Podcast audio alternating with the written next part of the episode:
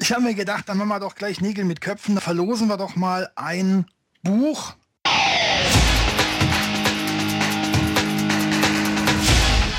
Delamar, Musify Your Life.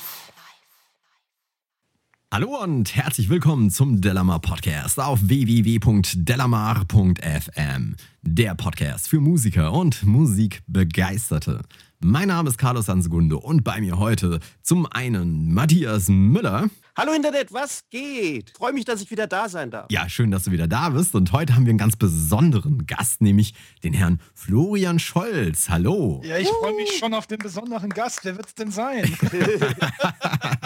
du natürlich. Mensch, Florian, schön, dich mal wieder hier drin zu hören. Eine alte, oder nicht eine alte Stimme, aber ein alter Bekannter mit seiner äh, Stimme wieder hier drin. Wer Delamar schon sehr lange hört, und ich meine damit wirklich sehr lange. Und es gibt sie, es gibt sie. Ich kriege oh, immer ja. so, ich kriege immer äh, auf Facebook Nachrichten geschrieben, ich höre euch schon seit fünf Jahren und so, macht weiter immer noch und äh, du wirst wieder erkannt und äh, freudig begrüßt auf jeden Fall. Erstaunlicher als dass es sie gibt, finde ich, dass sie sagen, macht weiter.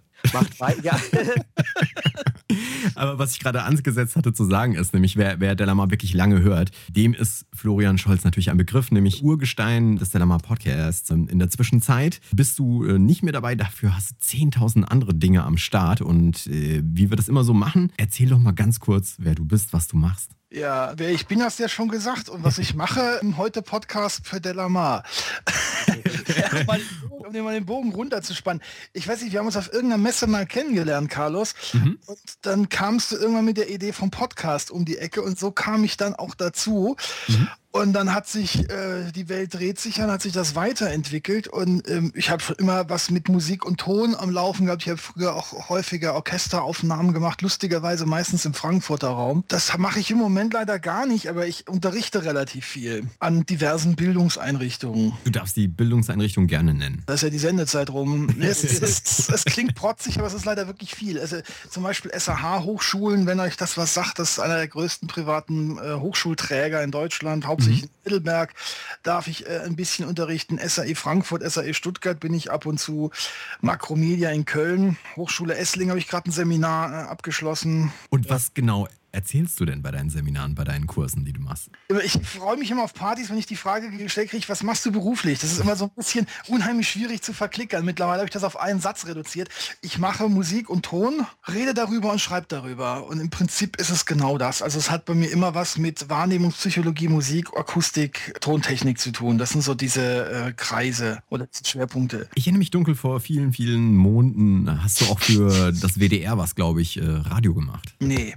Ach so, ach so meinst du? Ja, ja, doch, klar. Ähm, SWR sitze ich immer noch ab und zu, ja. Aber da bin ich äh, ganz inkognito. Da bin ich auf der anderen Seite der Glasscheibe und man hört und sieht mich nicht, zum Glück. Gut, du bist nicht als Moderator da tätig, aber äh, hast dort nee, mit Ton. Ja, ja, aber das, das mache ich immer noch. Ja, doch, das mache ich immer noch und, und betreue Konferenzschaltungen für andere ARD-Anstalten. Doch, doch, klar. Eine, eine Sache, die du auch machst, und ähm, das hat ja so ein bisschen den Anschluss auch gegeben, als wir uns letztes Jahr war es, glaube ich, auch schon getroffen hatten. Ja. Du bist jetzt auch Autor und hast ein Buch rausgebracht im letzten Oktober, das sich Audiotechnik für Mediengestalter ja, ich habe es geschrieben, rausgebracht hat es De Kräuter Sauer. Also. Du hast es also bei, bei dem Verlag äh, De Kräuter Sauer mhm. rausgebracht, aber geschrieben hast du es. Mhm. Und das finde ich eine super spannende Geschichte. Für wen ist dieses Buch und warum hast du dieses Buch geschrieben? First things first. Also in Köln unterrichte ich, das ist so mit das äh, kontinuierlichste, weil ich da regelmäßig in Köln bin, unterrichte ich die Mediengestalter in Tontechnik. Und da habe ich dann einen Haufen Texte und, und Textfragmente gesammelt gehabt äh, als Handouts und Unterrichtsmaterial und dachte, das ist eigentlich schade, dass das hier nur so in dem Kreis rumdümpelt oder beziehungsweise nur auf meiner Platte komm, zeig das doch ein, zwei Verlagen, kann man doch ein super Buch draus machen. Das war so eine splinige Idee. Da habe mir gedacht, da beißt eh keiner an, dann machst du es halt auf Book on Demand. Und da habe ich ein paar Verlage angehauen und, und auch De Kräuter, das war mein Wunschkandidat, weil der Dickreiter ist dort erschienen, der Friesig ist dort erschienen. Das ist einer der größten Fachverlage. Mhm. Ich hätte nie gedacht, dass die anbeißen und die sagten, oh ja, das klingt ja interessant und ähm, kommen Sie doch mal her. Okay. Und so kam das, das ist wirklich die Telegram-Version. Irgendwann hatte ich dann einen Vertrag auf dem Tisch und dann dachte ich so, Mist, jetzt musst du ja in einem Jahr 300 Seiten abliefern.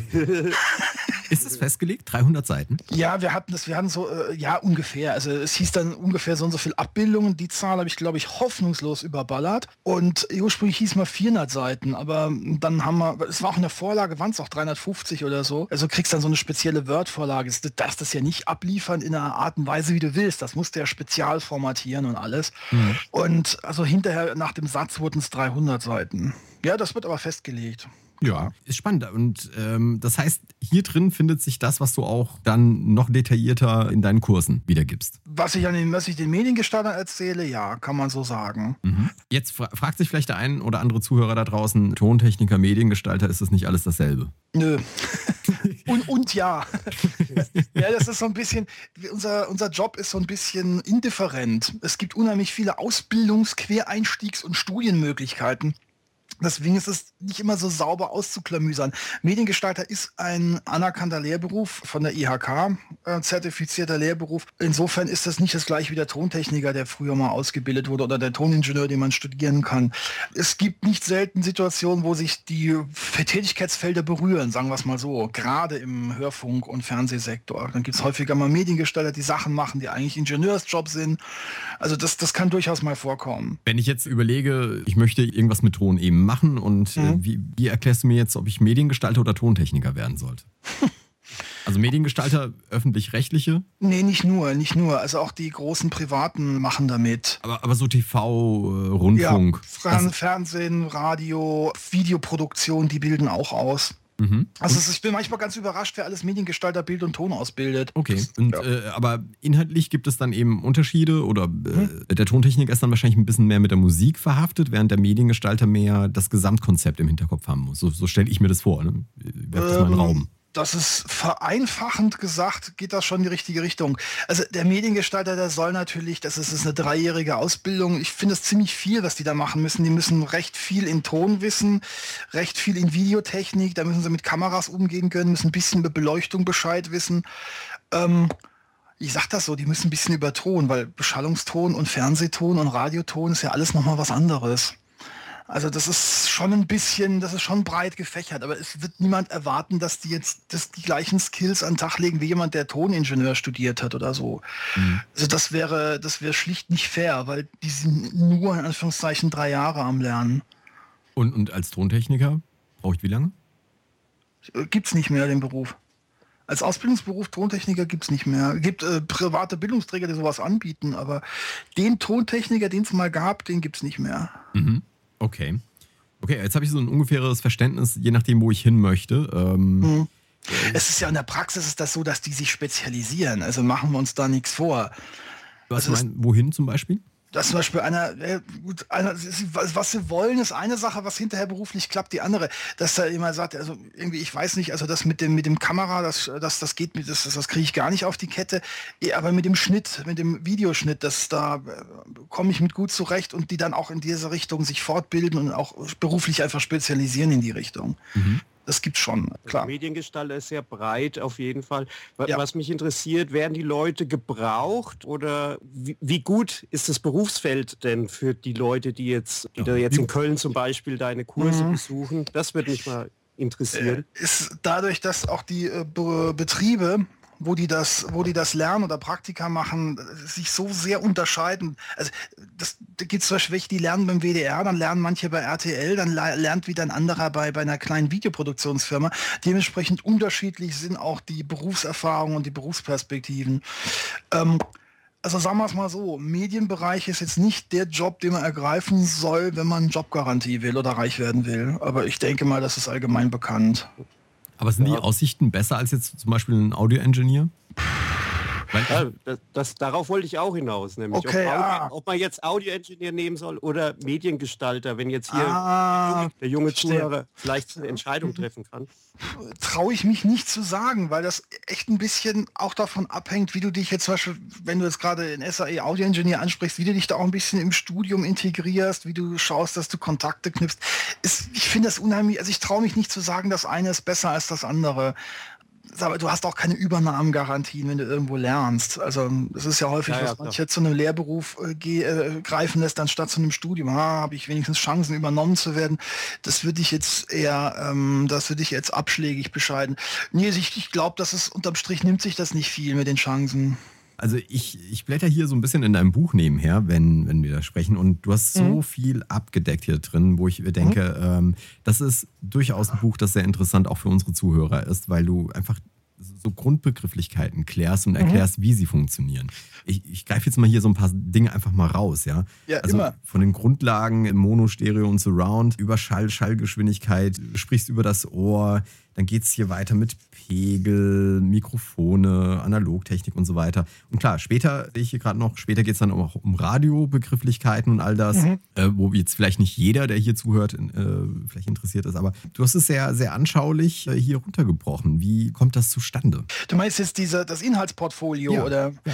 Es gibt ja ein offizielles Ausbildungshandbuch, das sind drei dicke Wälzer, das ist dreimal ein Dickreiter. Und ich sage mal meinen Schülern, schaut da bitte nicht rein, weil da gab es durchaus einige, die hatten dann echt Panik gekriegt. Das ist ein bisschen, ich finde das despektierlich als Lehrbuch, aber das ist ein anderes Thema. Nee, ich hatte den Anspruch, ich wollte alle Themen, die so in der Prüfung vorkommen könnten, abdecken. Die Grundlagen werden natürlich nicht so in der Prüfung gefragt.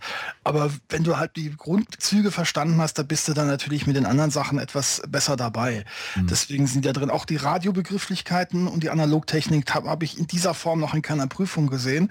Jedoch, also wenn man weiß, wie das mit der Analogtechnik mal war, versteht man viele Dinge im Digitalen, finde ich, ein bisschen besser, weil das ja alles immer noch, wohlgemerkt immer noch, alles nur Nachbauten der alten Infrastrukturen sind. Das ist ja jetzt, die erfinden ja nichts neu, die Jungs. Ich springe da mal ganz kurz äh, off-topic mit dir. Ähm, ja? Findest du, dass in den letzten Jahren sich da was getan hat? Weil ich hatte, ich hatte das Thema gerade kürzlich mit, mhm. mit Matthias und Maria und vorher auch mal mit Friedemann Tischmeier. Hat sich da mhm. was getan, dass wir inzwischen äh, nicht mehr nur nachbilden? Du meinst jetzt mit Effekten und Instrumenten? Zum Beispiel, ja. Weil du, du hast ja eben gesagt. Ich meine, es wird noch viel nachgebildet. Hm, ich meinte jetzt rein von der Infrastruktur her. Infra okay. Mhm. Also rein von der, von der Topologie her, von der Begrifflichkeit her. Wir reden immer noch von Spur, wir reden immer noch von Kanal. Gut, wie will man es anders nennen? Aber das ist auch ein bisschen darauf zurückzuführen, dass das früher so in Hardware so gegossen war. Mhm. Nee, aber was jetzt so die oberflächlichen Ideen angehen, habe ich schon so einen Eindruck, dass sich da ein bisschen was tut. Mhm aber es ist so ein bisschen halt. Also Autotune zum Beispiel gab es ja auch zuerst als Hardware, dann als Plugin. Insofern könnte man ja bösartig behaupten, es ist auch nur ein Nachbau. Okay, es war ein halbes oder dreiviertel Jahr der Unterschied, aber. was, was mich jetzt mal interessieren würde, und ich glaube, wir kennen uns gut genug, dass ich ja diese Frage einfach unverschämterweise stellen darf. Mhm. Ähm, ich meine, hier steht so, so viel Information drin. Da ist auch so viel Tech-Kram äh, mit mhm. dabei. Jetzt, äh, für mich jetzt zum Beispiel habe ich hier gerade eine Seite offen Intersample Peaks. Ich weiß, damit habe ich mich auch schon beschäftigt und, und mhm. äh, bei uns bei der Lamar gibt es von Tischmeier irgendwie einen, einen, riesig langen Artikel genau zu dem Thema. Den habe ich mhm. damals gelesen, auch hoch interessiert. Aber ich, ich kriege das zum Beispiel heute, könnte ich es niemandem so richtig erklären. Wie ist denn das bei dir? Du, du schreibst hier 300 Seiten. Hast du das alles immer präsent? wenn ich jetzt Ja sage, klingt es so angeberisch. Also kann sein, dass ich jetzt so ein paar Teilaspekte dann doch nochmal nachgucken müsste. Nee, im Prinzip habe ich das wirklich präsent. Aber äh, das, wenn ihr, bevor das jetzt so nach Selbstbeweihräucherung klingt, das ist, ich erzähle das halt regelmäßig. Mhm. ja, aber das ist so ja wie jeder seine drei Lieblingswitze immer runterleiern kann, das sind halt meine Lieblingswitze. das ist wirklich, wirklich unheimlich umfangreich. Intersample Peaks, weil ich das gerade offen hatte. Das ja. ist so, so, ein super spannendes Thema. Wie wichtig ist das denn für unsere Hörer? Wenn ich Musik mache. Ach, du liebe Zeit. Es, nee, es gibt ja Plugins die, die, äh, und, und mhm. Software, äh, die da genau irgendwie meinen, mit umgehen zu können und andere, die das nicht so gut können. Ich weiß, mit dem Tischmeier hat man, hatte ich es mal deswegen Ach, du meinst, das mit dem, du meinst das mit dem, mit dem True Peak Metering und dieses ganze Genau, Zeug. genau, weil ja. am Ende beim Metering macht es einen Unterschied mhm. und äh, er hatte dann bei seinen Plugins irgendwie da Wert drauf gelegt und ja, ja, das ist, äh, finde ich auch, macht er zu Recht. Also da bin ich voll bei, bei Friedemann. Ich weiß, ich habe da auch an anderer Stelle schon Artikel veröffentlicht, wo ich mehr oder weniger ausgelacht wurde dafür. Ja, da gibt es doch diese Freeware. Also nichts gegen Freeware, es gibt super Freeware, aber gerade bei einer True Peak oder Inter Sample Peak Berechnung. Uh, das ist, glaube ich, nicht ganz so trivial. Okay. Ist das für, für die Hörer wichtig? Das kommt ein bisschen drauf an. Also wer jetzt, wer jetzt nur für sich im Kämmerlein ist es natürlich nicht existenziell. Wer jetzt zum Beispiel unterwegs ist im äh, Sektor Fernsehen und so Sachen wie R128 berücksichtigen muss, da wird das dann schon zunehmend interessanter. Wenn wir aber eh brave Leute sind und eh nie bis 0 dBFS aussteuern, sondern deutlich drunter, also so 3, 4 dB, ich habe das mal, ich weiß, Friedemann rät so mindestens 6 drunter zu sein, gerade wenn man MP3s macht. Ich habe das mal ausprobiert und konnte bei 99 Prozent der Sachen waren, glaube ich, 3 dB ausreichend, mhm. um Sicherheitsabstand zu haben. Und dann kommt das äh, mit den Intersample Peaks eh nicht mehr in Frage. Eben, eben, ja. eben. Also ich, ich fahre auch nie auf 0 dBFS. Also es ist nicht so, dass ich jetzt jedes File da analysiere und haben wir jetzt Intersample Peaks, gerade Mediengestalter Tagesgeschäft. Also ich weiß nicht, ob ihr euch vorstellen könnt, was ein Aktuellbetrieb bei Radio oder Fernsehen bedeuten kann. Erzähl mal. Dann haust du halt mal so 20, 30 Beiträge raus. Naja, vielleicht nicht ganz so viele, aber das wir haben, wir haben das beim Radio haben wir das so gelöst. Das ist beim Fernsehen ja ganz ähnlich. Wir haben für unsere aktuellen Sendungen, für unsere Magazinsendungen, haben wir feste Schnittzeiten in den Studios. Das heißt, von so und so viel Uhr bis so und so viel Uhr wissen die, äh, die Journalisten, können sie vorbeikommen, ihre Beiträge schneiden, O-Töne aufnehmen, whatever. Und die Zeit ist fest dafür gebongt. Und da kann ich mich auch an Tage erinnern, da hat die, haben die anderthalb Stunden einfach nicht gereicht. Okay. Mhm. Da geht es wirklich nur da, rein, aufnehmen, schneiden und da, da machst du keinen Schönschnitt mehr. Da machst du vorne, hinten ab und Versprecher raus. Und dann äh, ist schon Richtung Luxus. Okay, also man muss halt irgendwie gucken, dass man auf die, auf die Sendezeiten also äh, dass Absolut. man genug Material im Endeffekt Absolut. hat. Das, das, ist, das ist nämlich genau, das ist nämlich so eine Sache bei, beim Senden. Radio ist sogar noch ein bisschen extremer das ist was völlig anderes als äh, zu produzieren, weil um oder anders ausgedrückt, ich habe, wir haben das immer so, wir haben Nachrichten, die kommen von der zentralen Stelle aus Stuttgart und die gehen so und so lange ungefähr und es gibt ein Signalwort vom Redakteur und wenn der das sagt, weiß ich, jetzt bin ich dran. Aber um 59 Minuten und 51 Sekunden geht das Nachrichtenjingle schon wieder los. Bis dahin muss ich meine Sendung durchhaben. Ich muss also Sekunden genau operieren. Mhm. Da kann ich nicht sagen, ah, können wir das nochmal, da muss das raus. Und wenn ich die Beiträge dafür mache, was ich auch schon hatte, kommen so um halb zwölf an, wir brauchen für zwölf Uhr einen, einen 230er Beitrag mit englischen Stimmen, wo noch deutsche Stimmen drüber müssen etc. Und da kannst du nicht mehr nach Intersample Peaks schauen. Das ist natürlich völlig utopisch. Okay, also ist es eher was für die Leute, die Musik produzieren und ruhig Zeit haben, im Zweifelsfall auch nochmal durchzuhören. Genau, und dass man auch weiß, was das ist, dass man jetzt vielleicht nicht immer alles auf Null hochfährt. Ich meine, du hast jetzt sehr viel auch mit eben Studenten und Auszubildenden zu tun, die äh, eben auf dem Weg zum Mediengeschaltet sind, auf dem Weg vielleicht zum Tontechniker. Äh, was ist denn aus deiner Erfahrung heraus das, wo es am schwierigsten wird für die, für die Studenten? Am schwierigsten fällt mir so pauschal schwer zu sagen. Was aber immer lustig ist, ist Pegelrechnung. Mhm. Und was da besonders lustig ist, da, das, mittlerweile mache ich sogar Ansage vorher. Sag, pass mal auf, wenn wir jetzt Pegelrechnung machen, könnt ihr nicht mal mehr die Grundrechenarten. Dann lachen sie mich aus. Und dann frage ich, was ist 3 dB plus 2 dB? Und das weiß dann immer keiner. Mhm. Was, was ist die Lösung? Ich weiß es auch nicht. 5. 3 plus 2 ist 5, wenn mich meine Grundschullehrer nicht veräppelt haben. So. Ähm, ja, eben, es ist, es ist, so, es ist so trivial. Mhm. Eigentlich ist das mit, das mit der Pegelrechnung ist nur schwer, weil da die Logarithmusformel im Buch steht. Mhm. Wenn man die aber mal ausblendet, ist die Sache relativ simpel. Dann hast du mich auch in das Licht geführt. Ja, aber es ist, wir fahren auch immer mit Ansage und dann ist, am nächsten Tag frage ich nochmal und dann weiß es wieder keiner. Also das ist so ein bisschen, also Pegelrechnung scheint wirklich so ein Angstfaktor, das heißt Angstfaktor, scheint so Respekt einzuflößen. Und an welcher Stelle brauche ich, oder äh, Matthias, du als Audioingenieur, Pegelrechnung, habt ihr das damals auch gelernt? Braucht man das in, in, in dem Bereich, in dem du jetzt tätig bist? Äh, ja, natürlich habe ich gelernt, war auch eins meiner Lieblingsfächer. Man braucht die Grundlagen und die und, und das Verständnis einfach. Also wenn man sagt, äh, mhm. äh, ich, möchte, ich möchte etwas jetzt doppelt so laut haben, dann muss man halt einfach wissen, Ohr plus 6 dB, dann ist es doppelt so laut. Also das richtig jetzt rumrechnen, tue ich jetzt persönlich beim Mixing oder beim Recording jetzt nicht mehr aber ich, ich weiß die Grundlagen einfach, äh, wenn, wenn, etwas lauter sein soll, äh, in, in welchen Schritten ich da jetzt vorzugehen habe. Das hat er wunderbar auf den Punkt gebracht. Mhm. Ja, Praktiker halt eben jetzt hier. wunderbar auf den Punkt. Ja, das, das versuche ich denen auch immer zu erklären, was, wo man mich meistens ein bisschen skeptisch anschaut. Aber du kannst auch die Situation haben, dass du vielleicht irgendwo auf einer Produktion bist, Beschallung oder Live-Übertragung und du wirklich nur elektrische Line-Check machen kannst, also mit einem Spannungsprüfer oder so. Und dann musst du plötzlich doch mal so im ungefähr im Kopf haben, oh, wie viel war das nochmal? Wie viel, wie viel Volt sind denn äh, plus 6 dBU der Funkhaus-Normpegel? Das sind 1,55. Nein, ich rechne das nicht im Kopf, ich weiß das mittlerweile einfach auswendig. okay. Okay. Also es kann schon äh, nützlich sein. Natürlich mit, mit, dem Logarithmus rechne ich auch nicht, aber vielleicht gibt es ja einen oder anderen Kollegen, der das dann doch mal noch machen muss. Wir wissen ja nicht, wo es uns hin verschlägt in dem Job.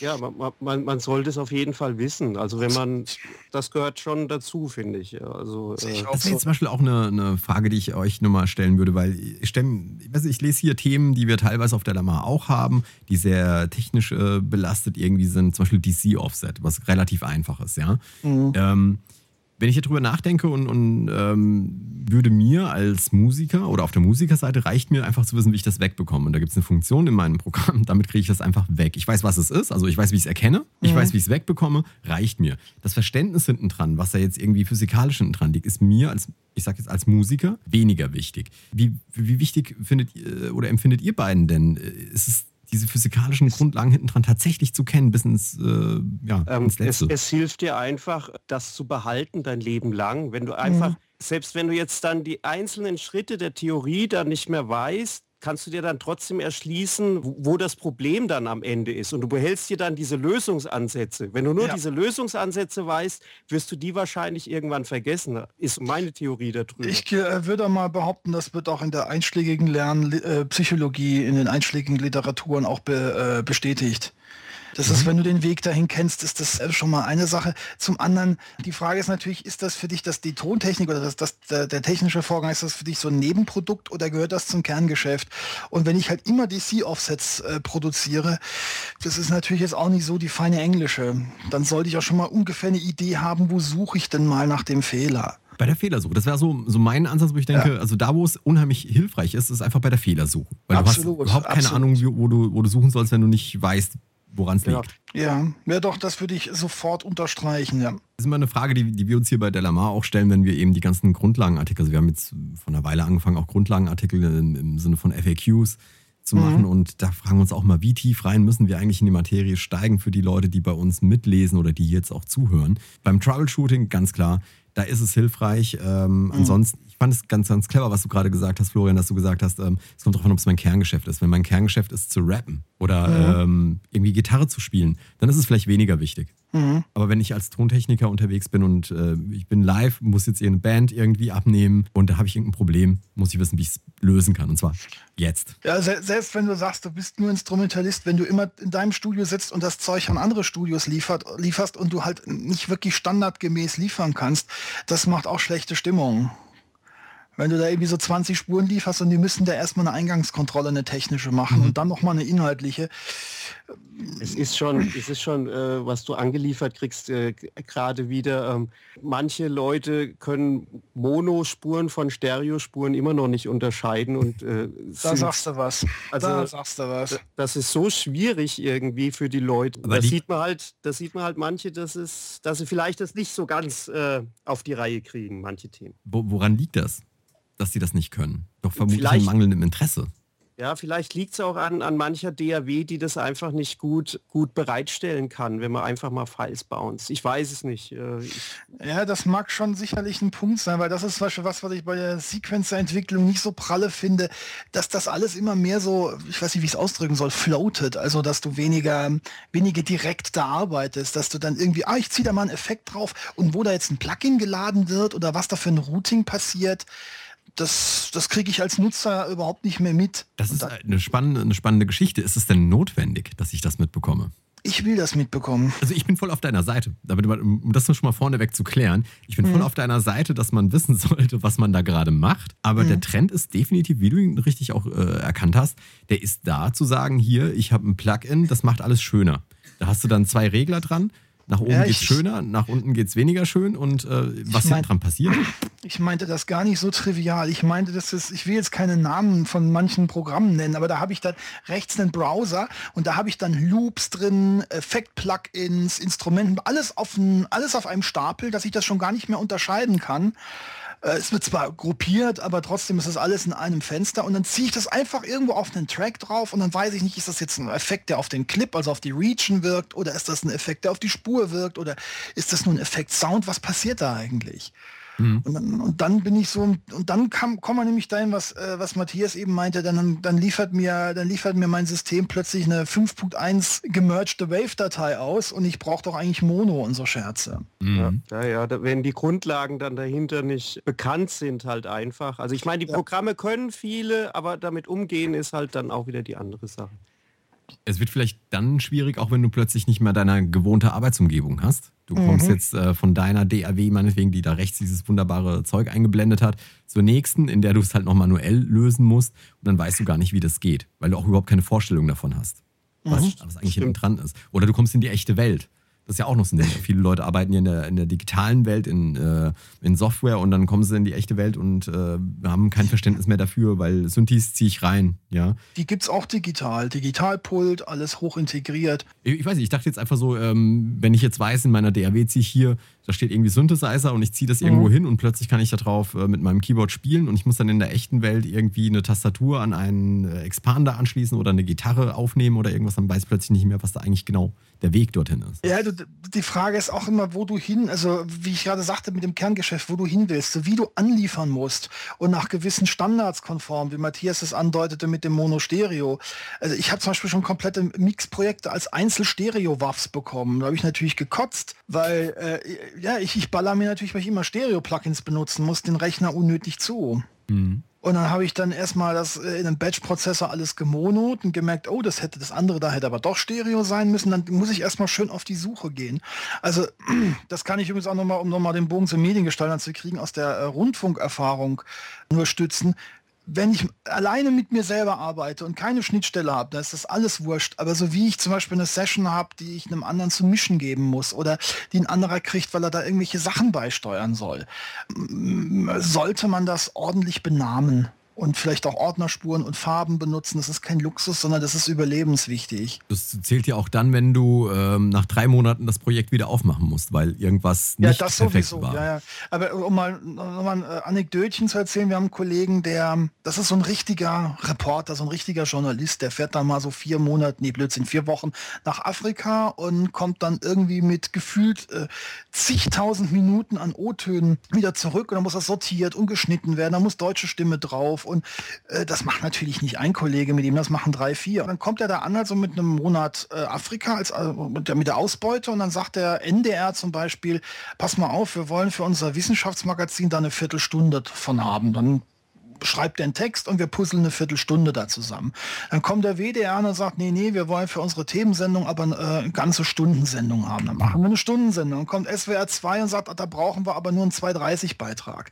Und wenn du da nicht so halbwegs ein bisschen Ordnung in das System bekommst und vor allem auch weißt, was das Ding auf Knopfdruck ausliefert, hast du keine Chance. Ja, also im professionellen Umfeld definitiv ja, äh, ja. wichtig und auch dann, wenn du mit anderen Leuten zusammenarbeitest. Ganz besonders dann, ja. Ja, Florian, du hast also nicht nur dieses Buch geschrieben, sondern du hast uns auch hier ähm, ein kleines Gimmick für unsere Zuhörer mitgebracht. Lass mal hören. Ich habe mir gedacht, dann machen wir doch gleich Nägel mit Köpfen. Da verlosen wir doch mal ein Buch, eins von meinen Büchern, an einen Hörer von Delamar. Wird das signiert? Muss ich fragen. Ach so, könnte man machen, ja. Dann ist es aber nicht mehr original verpackt. aber kann ich machen, klar. Gut, darf sich der Hörer dann aussuchen. Kann er sich aussuchen, ja. Ähm, und zwar, wir machen das, würde ich vorschlagen, so. Auf meiner Seite audio-für-mediengestalter.de, das für ist allerdings ganz oldschool UE und nicht Ü, gibt es unter über das Buch einen Link zum Inhaltsverzeichnis. Und ihr schreibt mir einfach mal, welcher Punkt im Inhaltsverzeichnis euch am meisten interessiert und auf welchen Inhalt ihr euch da am meisten freut mit Kapitelnummer. Und dann suchen wir raus. Perfekt. Reinschreiben in die Kommentare unter diesen Pod, in die Facebook-Seite. Äh, machen wir bei uns, oder? Haben wir gesagt. Ja, ja, ja. ja. Äh, Finde ich eine klasse Idee, Florian. Super. Äh, danke erstmal dafür. Ähm, lieber Zuhörer, lieber der Damari, schreib uns das, äh, welches Kapitel dir am meisten ähm, zusagt oder dich am meisten interessieren würde. Unter die, äh, also zu dem Artikel, in die Kommentare unter diesem Podcast oder bei uns auf die Facebook-Seite drauf. Und ja, ich sag mal so ein, zwei Wochen nach dem Release der Sendung gucken wir, wer gewonnen hat. Oh, ich hätte sieben Tage knallhart gemacht. Sieben Tage. Ja? Sind wir so hart? Dann machen wir sieben Tage und äh, also im Prinzip die Woche drauf geben wir dann bekannt, wer das gewonnen hat. Wir losen das dann einfach. Ein Special wird, äh, warum ich die Seite überhaupt aufgegleist habe. Ich will noch ein paar Hörbeispiele und so Mini-Tutorials für die Buchbesitzer da drauf packen. Inhalte sind zwar geplant, aber leider noch nicht online. Das wird aber hoffentlich noch vor Sommer äh, was werden. Also alle, die das Buch schon haben, unbedingt gucken kommen. Seite dann abspeichern, wenn man da sich informiert hat. Gute Idee, gute Idee. Gleich einen Bookmark setzen. Yes. Ah ja, da war ja was. Perfekt. Super. Also, das Buch von Florian Scholz, Audiotechnik für Mediengestalter, unter anderem zu finden auf www.audiotechnik-für-mediengestalter.de. Wo finde ich dich, Florian?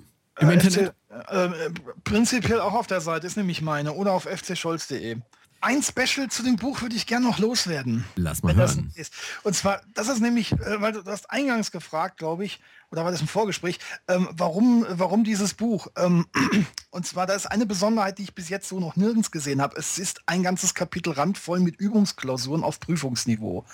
Und das alles dann orientiert an, an Sachen, die ich schon mitgekriegt habe, die Mediengestalter in Prüfung, natürlich jetzt nur Tontechnik, gefragt wurden. Also wer da noch sagt, oh, ich fühle mich überhaupt nicht sicher, das ist durchaus eine Möglichkeit, um auf Prüfungstemperatur vorzuglühen oder hochzuglühen. Auf die bin ich jetzt nicht eingegangen.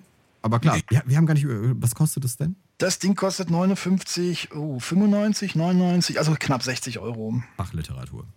Ja, ist aber A4 groß und was, also ich war auch über den Preis etwas schockiert, aber wie gesagt, A4 groß und man kann es sehr schön aufschlagen und es schlägt nicht wieder zu. Das hat mich beim Studieren nämlich immer in den Wahnsinn getrieben. Absolut. Also, Empfehlung von meiner Seite finde ich gut. Euch beiden herzlichen Dank, dass ihr da waren. Das waren Florian C. Scholz. Wir vergessen hier unseren verhexten Matthias Müller. Danke auch an dich, dass du da warst. Bitte sehr. Ciao Internet und ich grüße heute Abend die Plastikschokoriegel. Die Plastikschokoriegel. ich nicht, ich grüße alle Kaffeemaschinen. mein Name ist Carlos Sansegundo. Das war der Delamar Podcast auf www.delamar.fm. Kommende Woche am Dienstag. Bis dahin. Ciao. Tschö. Tschö. Delamar, Musify Your Life.